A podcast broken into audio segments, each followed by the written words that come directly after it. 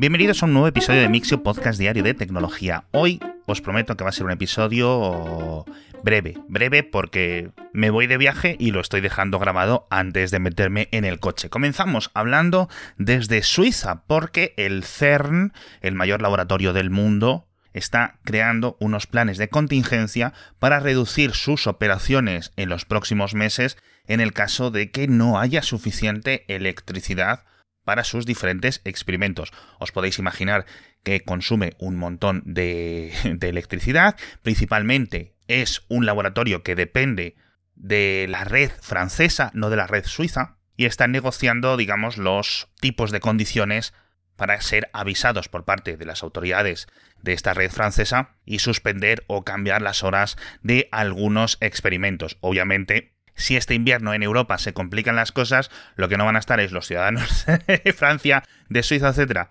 pagando una electricidad para que estemos colisionando protones que pueden esperar unos meses, sinceramente. Pero bueno, me he puesto a mirar estadísticas y curiosamente el CERN, más o menos, según su propia página web, consume unos 1.300 megavatios hora de energía al año con picos de potencia de 200 megavatios. Curiosamente, en invierno suelen reducir su consumo a unos picos de 80 megavatios porque eh, los experimentos del gran colisionador no se hacen a partir de diciembre, es decir, enero, febrero, etcétera. Normalmente están haciendo diferentes actualizaciones, diferentes otro tipo de trabajos. Se están usando colisionadores más pequeños, otro tipo de laboratorios de menor consumo, así que, digamos, pues, eh, no chupa tanto. Pero bueno, nos vamos a Japón porque se jubila Masayasu Ito, jefe de ingeniería de Sony. Tiene 60-61 años, muy veterano, entró en Sony en 1986. En el año 99, en el año 2000, se pasó a la división de videojuegos de PlayStation. Una vez que ya había arrancado la primera videoconsola, empezó a trabajando en los periféricos de PlayStation 1 y de PlayStation 2 y ha acabado liderando el desarrollo, el proyecto de ingeniería que se convirtieron en la PlayStation 3, en la PlayStation 4, en la PlayStation 4 Pro, en la 5 y también la PSP y las gafas o los cascos de realidad virtual, los PlayStation VR. Así que un gran veterano, una persona que ha hecho o que ha liderado el, el hardware que millones y millones de personas tienen en sus casas. Vamos a hablar ahora de uno de los grandes rivales de Sony, vamos a hablar de Microsoft, pero no de sus videoconsolas, sino de sus contratos con grandes empresas. Y es que han dicho que a partir de octubre no van a aceptar en Microsoft que los servidores, sus servicios de cloud, sus servicios de nube, de infraestructura, etcétera, el Office eh, y todo esto, ya no se van a poder pagar con cheques. ¿Qué dices tú? Jolín, estamos en 2022, pero bueno, hay algunos lugares de Norteamérica donde los cheques de papel siguen siendo algo pues del día a día para muchos negocios. Y dice Microsoft que no, que ya no más, por favor, que se cansan de ir al banco a canjearlos todas las mañanas. Me ha parecido muy curioso, sinceramente, porque me acuerdo hace dos o tres años en este podcast comentamos que Microsoft dejaba de aceptar pagos en Bitcoin porque no le veía mucho futuro y ha dejado de aceptar antes el Bitcoin que los cheques. Es que de verdad que hay veces que está el mundo al revés. Lo que sí que vamos a ver a partir de octubre es un montón de eventos, un montón de presentaciones de hardware. En concreto, hoy eh, día 7 se presentan los nuevos iPhone 14. Va a ser a las 7 de la tarde, horario peninsular español, 10 de la mañana en California. Yo imagino que también presentarán los nuevos AirPods Pro. Hablan también por ahí del nuevo reloj o nuevos relojes en plural, etcétera. Lo vais a poder ver en la web de apple.com, lo vais a poder ver en su canal de YouTube y nosotros haremos una retransmisión en Twitch para ir comentándolo, pasarlo bien, ir haciendo nuestro bingo, nuestras bromas, etc. Yo espero que sea una presentación cortita en vez de una larga, pero bueno, vamos a ver los precios, vamos a ver las fechas, etc. De lo que tenemos mucho más revelado, aunque falta un mes para poder probarlo, son los Pixel 7 y 7 Pro, porque Google ya los ha mostrado, ya los ha enseñado, ya lo están disponibles en su propia página oficial, en la tienda de google.com podéis ver ya directamente los nuevos dos modelos, incluyendo una cosa que no está confirmada del todo y es que tienen los nuevos procesadores, los nuevos SOC, el Tensor G2, es decir, que dejan atrás el Tensor G1 de la gama del año pasado. De momento no se pueden comprar, el evento va a ser el 6 de octubre, pero podéis entrar en la web para verlos, para ir mirando todas las características, hay imágenes, hay vídeos, etc. Entiendo que en este evento también veremos eh, un reloj por parte del equipo de Pixel, y es posible, aunque esto ya son más rumores, que veamos este teléfono plegable o tableta plegable, no sé cómo lo van a enfocar, del equipo Pixel de Google. Así que bueno, puede ser un evento interesante, ya digo, el 6 de octubre. Y unos días un poco más tarde, eh, recordemos, estamos hablando de octubre, dentro de un mes, Facebook va a presentar sus nuevos cascos de realidad virtual para profesionales, este proyecto Cambria del que ya hemos hablado en el pasado, recuerdo, el 11 de octubre, la conferencia MetaConnect. Mark Zuckerberg ha puesto una foto usando el dispositivo, aunque no esperéis un montón de detalles, está así un poco en las sombras. Y sobre todo quiero ver las diferencias con las Quest, las diferencias con el aparato, digamos, de consumo, con el aparato más barato, porque este va a ser un casco de realidad virtual con mucha más capacidad de proceso, mucho más caro, algunas funciones extra, etc. Así que tengo mucha curiosidad.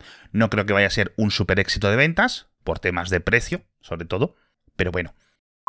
Otro hardware muy interesante que me he encontrado en Kickstarter es básicamente una GoPro, pero para pescadores. Es decir, es una cámara con dos lentes, una por delante y otra por detrás, que se desliza a través del hilo de la caña de pescar y entonces graba mientras estás pescando tanto al pescado como al pescador. Se puede sumergir en el agua, obviamente, y la verdad es que los vídeos quedan, al menos los que están enseñando, bastante chulos. Ya digo, están en Kickstarter y si os interesa el tema de la pesca, echadle un ojo porque no me ha parecido especialmente cara.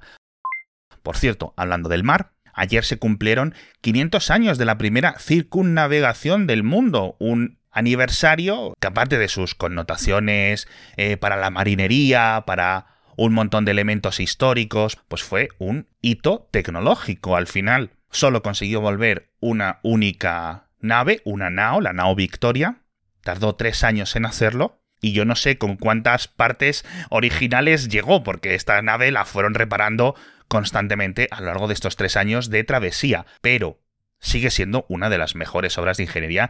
Este tipo de barcos para la época estaban súper avanzados, eran unos portentos, de hecho son increíblemente pequeños, eran tan solo 28 metros de eslora. Hay muchas réplicas por todo el mundo, creo que hay por lo menos tres o cuatro, tanto en España como en América, etc. Así que si algún día podéis ir a ver una, id a verla, porque os vais a sorprender de lo pequeño que es, de verdad, y de cómo la gente podía meterse a cruzar el mundo literalmente en, esos cascarones de madera. Hablamos también de las escuchas de podcast porque la gente de iVox ha publicado un nuevo sondeo sobre sus usuarios y en el que me he encontrado una cifra bastante interesante y dicen que los usuarios de iVox de media, es decir, no todos los oyentes de podcast de España, pero sí los que lo hacen en iVoox consumen unas 9 horas y media de podcast cada semana. Esto durante 2021, con lo cual la cifra, cuando la comparas con el informe que se publicó de 2020, es casi el doble, porque en esas épocas publicaron que se escuchaban unas 18, 19 horas al mes. Entiendo yo que esto es la vuelta a la normalidad después del coronavirus, un montón más de gente volviendo a poder ir al gimnasio en 2021, saliendo mucho más de casa, conduciendo mucho más, teniendo viajes más largos al trabajo, etcétera, que al final siguen siendo de los principales impulsores de la escucha de podcast. No sé vosotros si también después del coronavirus y después de, de los confinamientos habéis escuchado muchos más podcasts que antes, pero ciertamente creo que es algo bastante común.